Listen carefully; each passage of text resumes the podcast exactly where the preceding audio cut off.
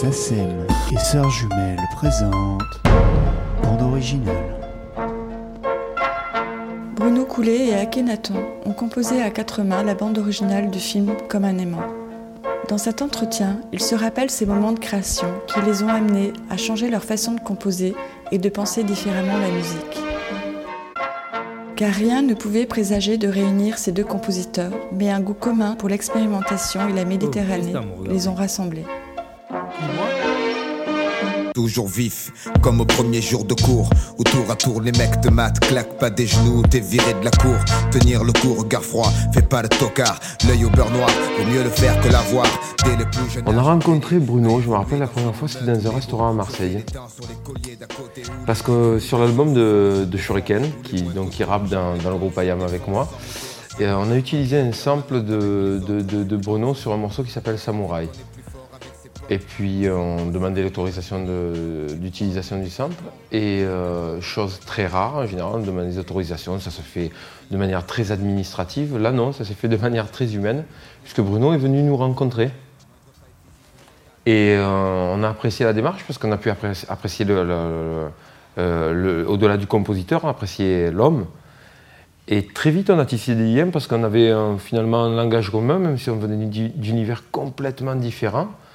On parlait, de, même chose. Donc, à travers l'utilisation du sample de Samouraï, on a, on- a commencé à prendre un premier contact, puis après se rappeler, puis après, pourquoi pas se dire, pourquoi pas travailler ensemble plus tard. Et puis après, on, s'est retrouvés sur des projets plus, euh, grands, plus ambitieux, on va dire. Euh, c'est sur Communément en fait qu'on a, fait euh, vraiment un travail en commun. Euh, c'est pas du tout pareil que de faire un sample. hein. Sur, l'album de, Shuriken, c'est euh, un disque déjà existant, on prend la musique, on la, revisite. Et je pense que Bruno, c'est quelqu'un qui est extrêmement curieux. C'est ça qui l'a intrigué. C'est pour ça, je pense qu'il est descendu aussi. Il s'est dit comment une musique qui est plutôt d'écriture classique, comment elle peut passer à travers le miroir, être réutilisée et devenir un succès? Parce que le Samouraï, c'est le plus gros single de l'album de Shuriken. Il a connu un succès énorme, il a même été repris par Wallen, ça a été un morceau qui a tourné de partout. Il s'est dit comment un morceau qui n'a pas du tout été écrit pour cette destination finit par être écouté et passer dans un autre genre musical et à connaître une deuxième vie? Et euh, il a été très intrigué par le travail, le travail du sample. Et, euh, et- donc sur Communément, on, on a par contre travaillé dans la composition. Donc euh, on travaillait tous les deux sur des thèmes, je travaillais des fois sur des thèmes et il les développait. Et on travaillait sur un petit synthé. Et ce petit synthé, il appelait le, il appelait le cimetière parce qu'il disait que dedans il n'y avait que des cadavres de son. Et il y a une petite anecdote vis-à-vis de ce cadavre de son. Donc on faisait toutes nos, sur Communément, on faisait toutes nos démos sur ce petit. Mais vraiment, c'est un synthé, c'est un petit Yam- Yamaha comme ça. On faisait toutes nos démos dessus, et puis après on le rejoue avec l'orchestre. Et puis il y a un morceau. J'ai dit, mais il sonne bien. euh, Il sonne bien dans le petit synthé. On va le garder. Le pianiste, il essaie, il n'arrive pas à re- à reproduire l'effet mécanique et un peu psychopathe du- du thème ultra mécanique qu'il y avait dans le synthé. On l'a gardé. Et ça fait le gros single, pareil, de Communément, Belzon's Breakdown qui en fait, euh, les cordes sont de vraies cordes, mais tous les pianos sont des pianos, mais d'un jouet.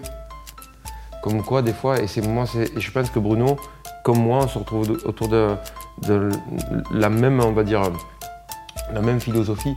La musique, c'est pas mathématique. Ce sont des maths au début, parce que c'est des chiffres, de 1 à 12. Mais ce qui plaît, l'émotion que ces combinaisons de chiffres génèrent, elle n'est plus du tout mathématique.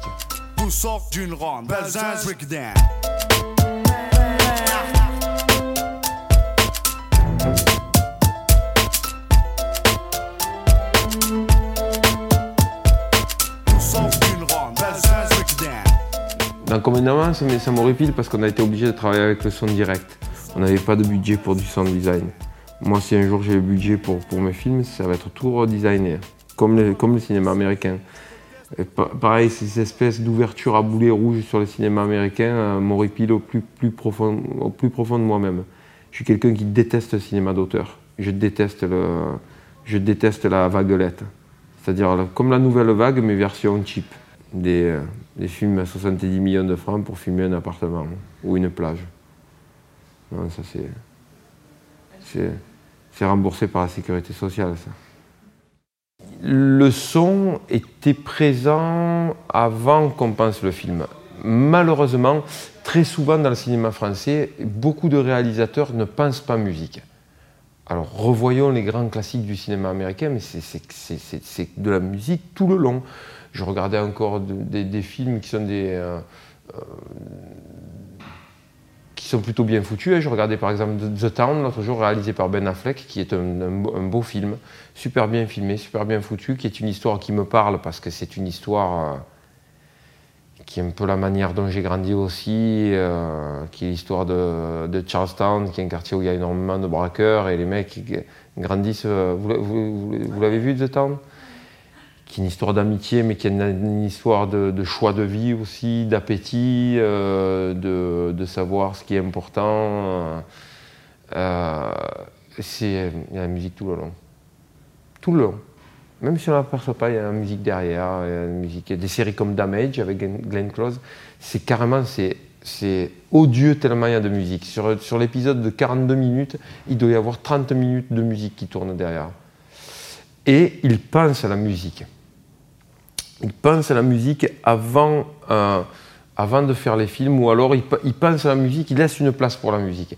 Il laisse une place pour le sound design. Quand, euh, quand euh, par exemple, quand Kenny Reeves et, Al Pacino dans L'Associé du Diable marchent dans la rue,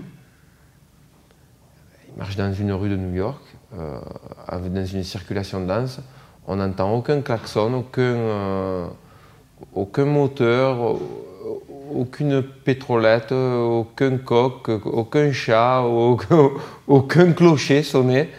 On entend.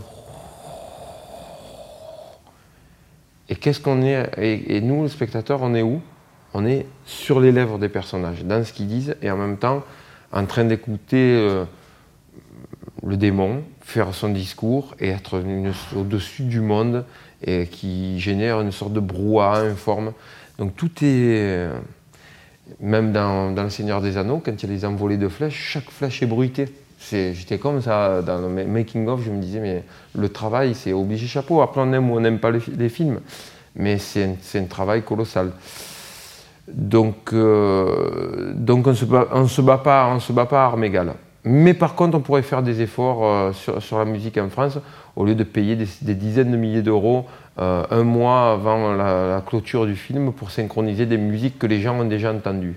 Qu'est-ce qu'on va donner aux gens? Ah, Un morceau qu'ils ont écouté 10 000 fois. Allez, venez, on remet ce morceau, ils l'ont écouté 160 000 fois, ça va faire marcher notre film cette démarche qui est là. Et après, ça pleure. Oh, pétard, oh, les Dollerus, oh mon Dieu, les Morricone, oh mon Dieu, les, les oh mon Dieu. Et non, mais bon, après, euh, après il faut savoir les, choix. Il n'y a aucun développement de thème dans un film. Il n'y a plus de thème musical dans, dans, les films. Oui, il y a quelques compositeurs comme Bruno, euh, comme, euh, comme Amar, comme Christophe Julien, comme Nicolas Desplat, qui font encore, quand ils le peuvent, des, des thèmes, mais c'est compliqué.